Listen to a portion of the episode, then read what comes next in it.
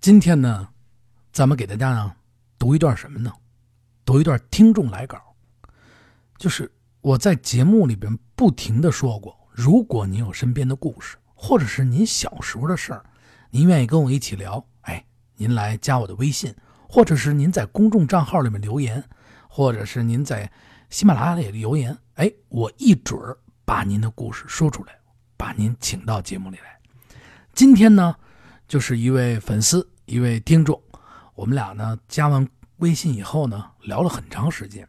是一个姐姐，她呢给我发过了一段她小时候的事她是这么说的：我的小时候呢，是出生在崇文区的龙潭湖公园北门。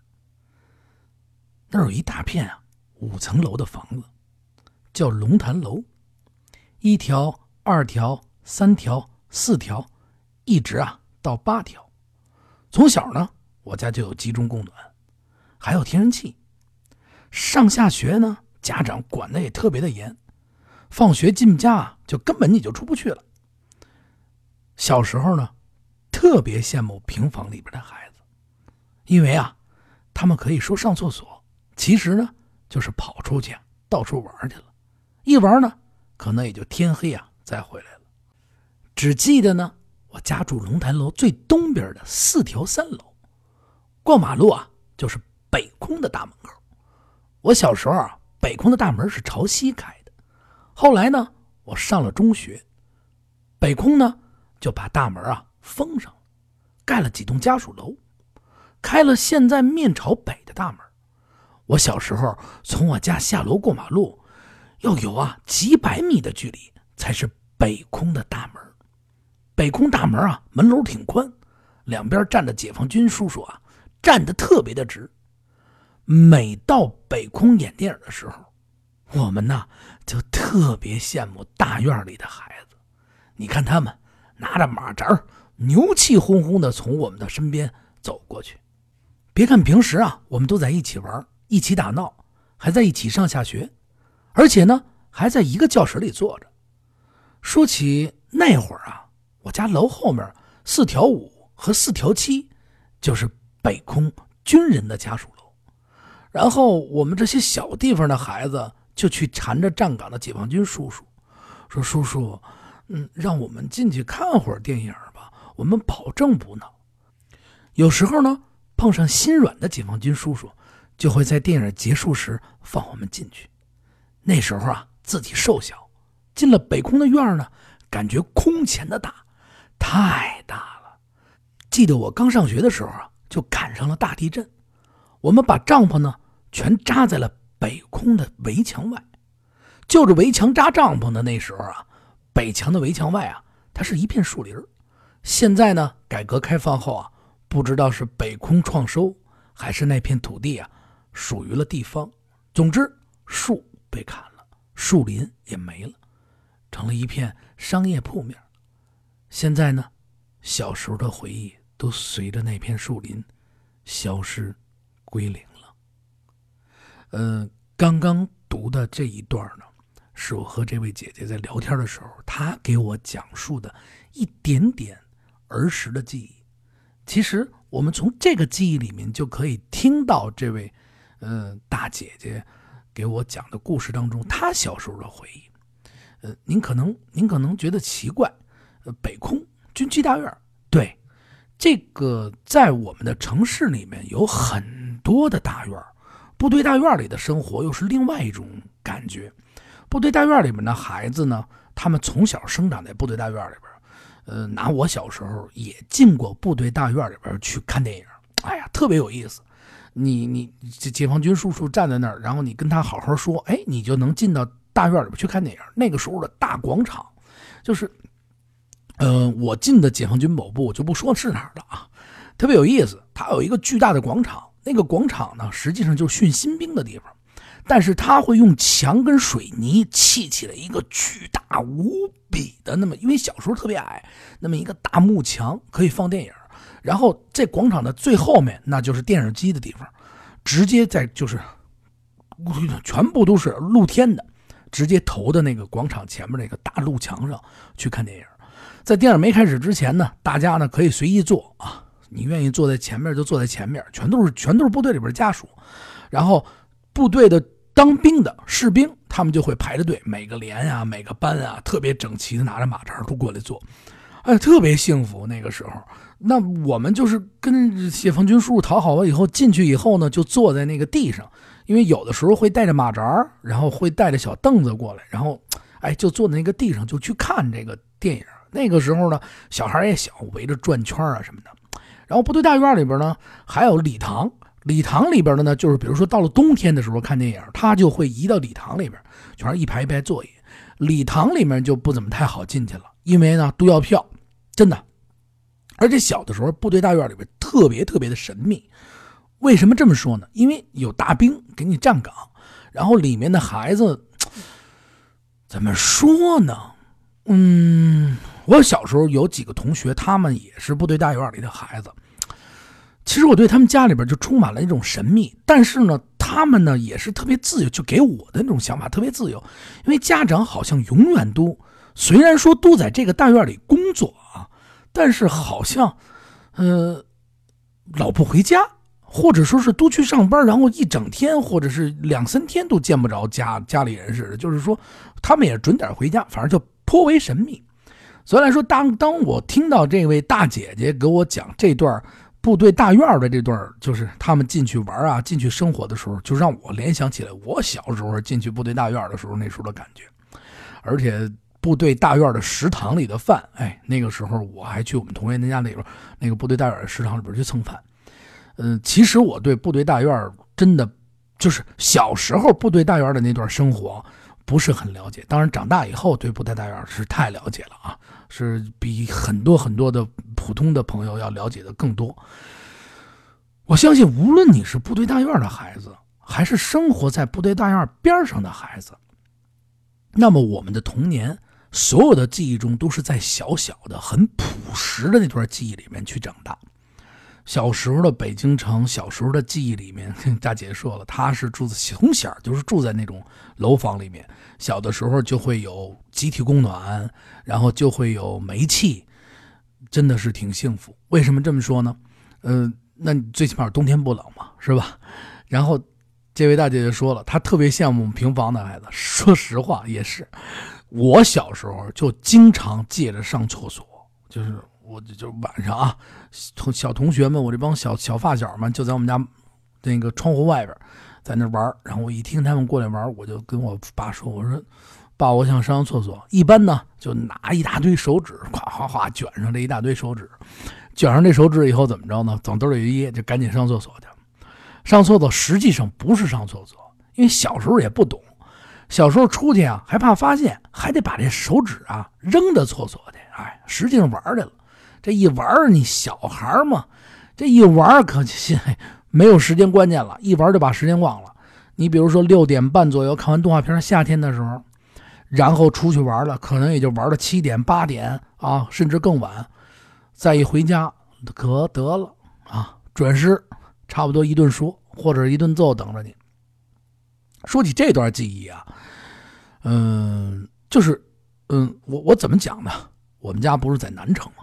就是呃，胡同里边的孩子玩的那种感觉特别有意思。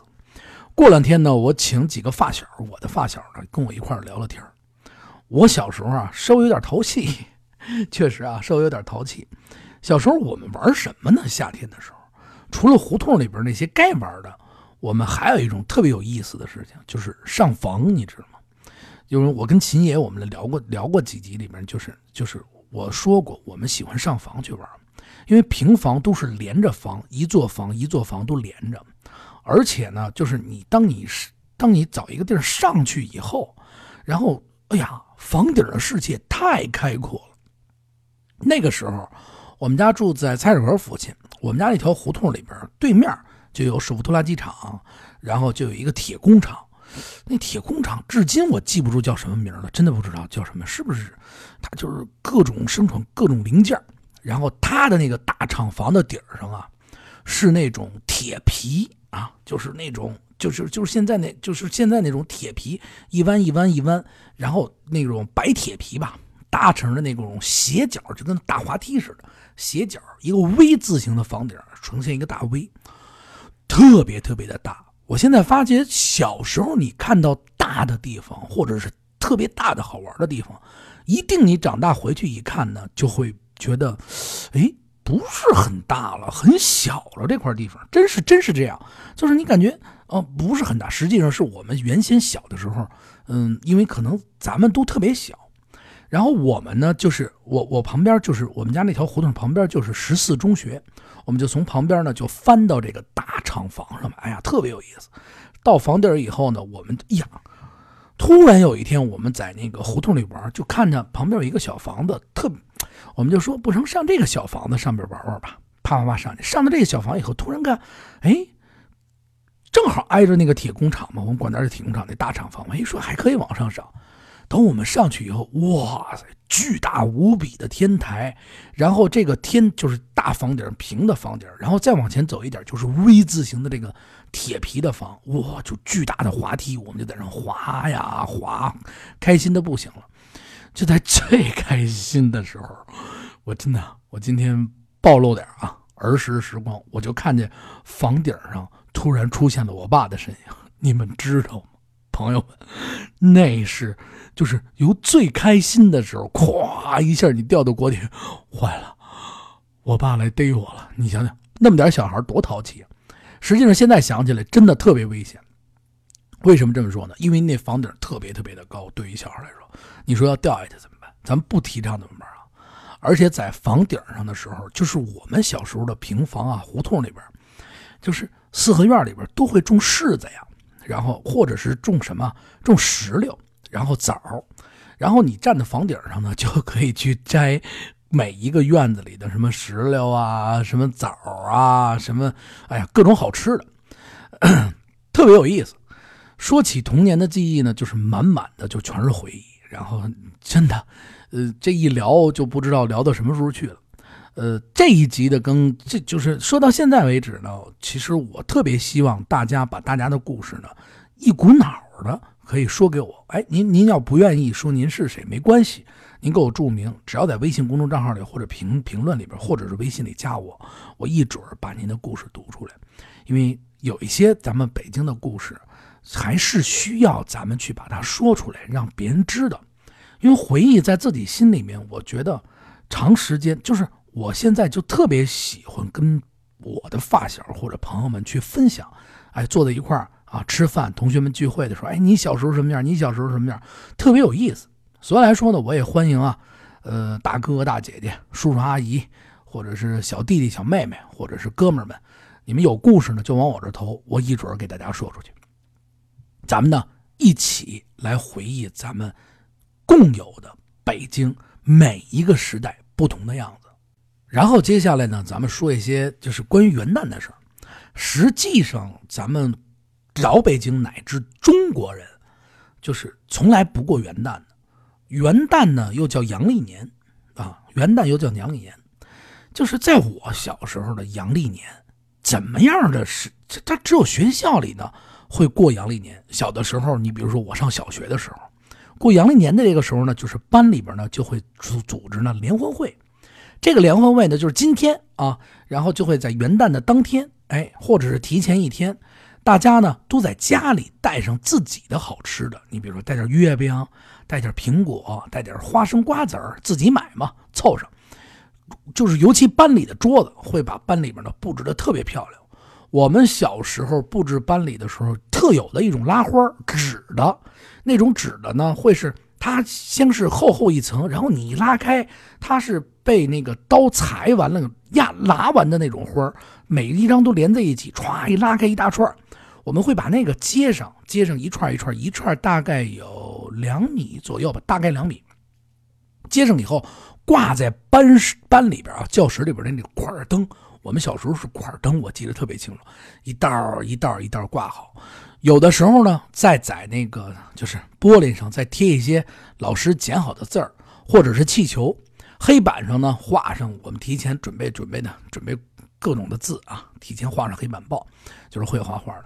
然后把桌子呢在班里围一圈本身呢不是一行一行的吗？这个时候呢我就把桌子围一圈大家一块坐在这个桌子上，然后每一个小组呢，能人会准备自己的节目，比如说相声的、唱歌的、跳舞的、朗读的，而且那个时候都是纯纯傻傻的，什么说相声，实际上就为了图个开心。